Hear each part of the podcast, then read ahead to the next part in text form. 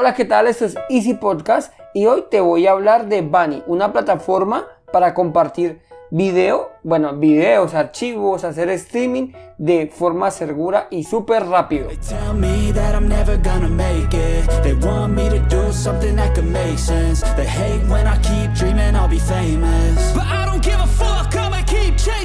Bienvenidos a Easy Podcast, el podcast, el programa donde hablamos de marketing digital y tecnología en tu idioma. Quiero recordarte que en Asisten.co tenemos desarrollo web, marketing digital y ahora cursos online con todo lo necesario, todo lo que necesitas para el marketing online para emprendedores. Esto lo encontrarás en cuemon.com. Y sin más, comenzamos.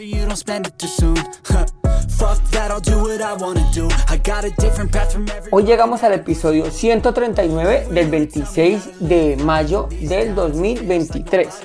Como curiosidad, hoy se celebra, o bueno, se hace un homenaje al conde Drácula, ese icónico personaje creado por el irlandés Bram Stoker el 26 de mayo de 1900 perdón, 1897 y pasó a ser una, novela para hacer inspiración a varias películas a lo largo de la historia. Pero te hago una pregunta, ¿qué tanto sabes del conde Drácula? Bueno, pues te cuento que hace unos años tuve el honor de trabajar con Atila, un rumano que pues era historiador y profesor de lenguas. Desde aquí un saludo si me llega a escuchar, cosa que dudo muchísimo, pero bueno, si me, si me escuchas, un saludito desde acá, desde Colombia me explicaba que Vlad III era el príncipe de Valaquia, quien en su afán de impartir la seguridad fue aumentando y aumentando los castigos hasta llegar al empalamiento. De ahí su apodo de Vlad el Empalador, convirtiendo un bosque ah, para el acceso al castillo. Al parecer, pues como que había un... El castillo quedaba así como lo alto, así como veíamos en las películas, como vemos en las películas. Bueno, lo asociamos más al conde Pátula, o al menos así lo asocio yo. Y pues había un castillo, no había un bosque antes de llegar a ese castillo. Y realmente, pues él contaba que eso era un campo plagado de cuerpos empalados. Se estima que había más de 100.000 cuerpos ahí empalados. Y de aquí pues nace la inspiración para el escritor de esta gran obra literaria Drácula, donde termina conectando con la sangre y el vampirismo. Bueno, ahí realmente ya le dio un giro pues para que sea para que fuese más atractiva por decirlo de alguna manera, pero realmente la historia era de un príncipe que impartía seguridad. Al final, pues, al parecer se terminó como descuadrando. Me contaba que había también eh, una especie de pozo de los deseos y la gente iba y tiraba pues la moneda y pedía un deseo. Realmente, según cuando él me contó toda esa historia, ya no había acceso al castillo del conde, pues porque realmente estaba atrayendo un público que no era que no era muy bueno. Bueno, ahora sí, como dijo el dermatólogo, al grano. Hoy quiero contarte sobre una herramienta para compartir videos pero con cierto nivel de seguridad. Tú me dirás, Andrés, para eso está YouTube. Y sí, pero no. YouTube es una plataforma para compartir videos, hacer streaming, bueno, todo lo relacionado con el audio y con el video. Eh, eso pues ya todos lo sabemos, pero se utiliza principalmente para videos públicos que sean fáciles de compartir, con acceso para cualquier persona desde cualquier lugar, obviamente pues con algunos factores de seguridad, ya sea para menores de edad o solo por personas o los que tengan o los que le otorguemos el acceso. Pero si queremos grabar una clase o un curso completo que lleguemos a necesitar que los usuarios paguen antes o simplemente queremos que el acceso a ese video se realice bajo nuestra supervisión, existe Bani. Esta es una plataforma para compartir videos o mejor dicho, para insertar videos en tu página web o donde tú decidas, esos van a ir allí embebidos, se llama, que realmente insertados, pero que sea imposible de compartir. Solo será posible verlo donde y cuando tú lo decidas. ¿Para qué quiero restringir la, visualización de los videos? Una muy buena pregunta, ¿cuándo realmente quiero restringirlo? Uno de los casos prácticos son para los cursos en línea. Realmente la plataforma que estamos montando, bueno, que sí, que estamos montando, cuemon.com va a tener cursos en línea donde se ofrecerá acceso a la plataforma y solo se pueden ver los videos desde allí. Si alguien copia, pega el video, bueno, copia o intenta copiarlo, perdón, no va a ser posible verlo. No podrá abrirlo desde otro lugar. De esta manera, pues vas a poder mantener la integridad de toda la información.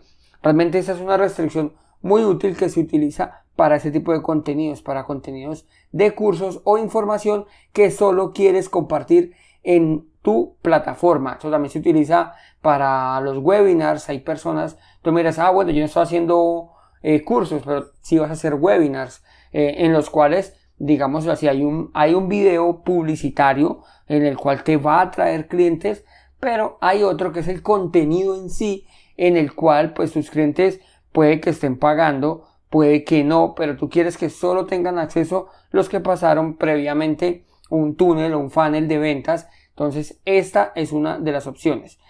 ¿Y ese servicio de pago? Sí. Actualmente, el líder en este ámbito es Vimeo. Vimeo lo podemos encontrar en muchísimas partes. Eh, es el que domina el mercado. Sin embargo, eh, ha surgido un fuerte competidor, una fuerte competencia que se llama Bunny.net.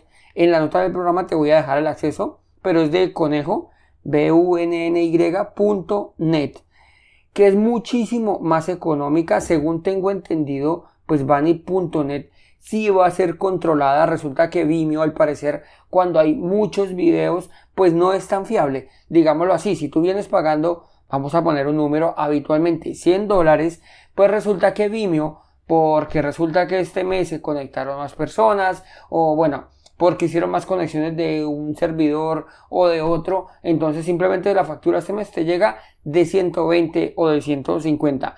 No te lo puedo corroborar exactamente con cifras exactas porque no trabajo con Vimeo. Sin embargo, esta es una de las quejas que tienen la mayoría de usuarios que utilizan Vimeo y es no saber en sí cuánto te va a costar el servicio en cada mes. Bueno, esto y que y que realmente Bunny es más económica que de las tarifas que tiene Vimeo y además sabes exactamente cuánto vas a pagar cada mes, ya que pues solo te va a cobrar por lo que estés viendo. Bueno, Vimeo también, pero es que tiene un algoritmo raro allí. Con Vimeo mm, esto te va a costar, te va a costar literal centavos por giga, por cada giga que compartes. Eh, cuando esto viene siendo útil cuando estás comenzando, por ejemplo, el costo va a ser bajo y si vas y si vas aumentando las reproducciones, pues el precio va a ir aumentando. Se supone que esto lo estamos haciendo para monetizarlo, no, no. No vamos a poner un video y simplemente que lo, que lo vea más gente y se viralice porque sí, la idea es monetizarlo. Y asimismo el costo irá subiendo poco a poco. ¿Dónde tiene los servidores eh, Bunny?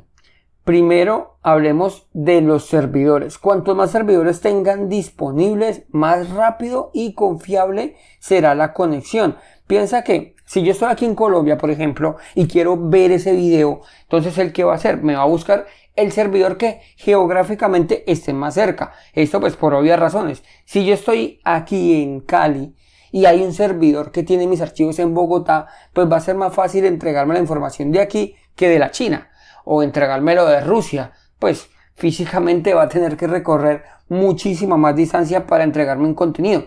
¿Eso en qué se, se traduce? En lags y tiempos de espera más elevados. Entonces, en cuanto más servidores tenga, más confiable y más rápido va a ser la conexión. ¿Por qué digo confiable? Ya te expliqué lo rápido. Geográficamente, pues es más sencillo si yo estoy en Cali, digamos, no hay un servidor en, Bogotá, pero hay servidores en Bogotá. Pero si yo estoy en Colombia, pues que me entreguen la información de Miami, por ejemplo, que es muy habitual hacerlo, alojar las páginas en un sitio cercano geográficamente. Pero, ¿qué pasa con la fiabilidad o la viabilidad? Porque resulta que si por algún motivo se cae el servidor más cercano, voy a tener otro y espero que no esté en Rusia, porque pues la velocidad va a cambiar muchísimo de carga. Entonces, Bani para esto cuenta con más de 80 servidores repartidos a través de un globo terráqueo y esto te va a permitir una conexión fluida desde cualquier parte de la Tierra, del planeta. Tiene 35 servidores en Europa, 22 en América del Norte, 14 en América Latina. Bueno, también tienen en Asia, en Oceanía, en Medio Oriente y en África. En resumen, si estás interesado en compartir contenido en Vimeo, echa en video, perdón, qué horror, échale un vistazo a bani.net que te permite entregar contenido en cualquier parte del mundo con un rendimiento ultra rápido o por lo menos esa es su propuesta de valor. No mentiras, realmente funciona muy bien.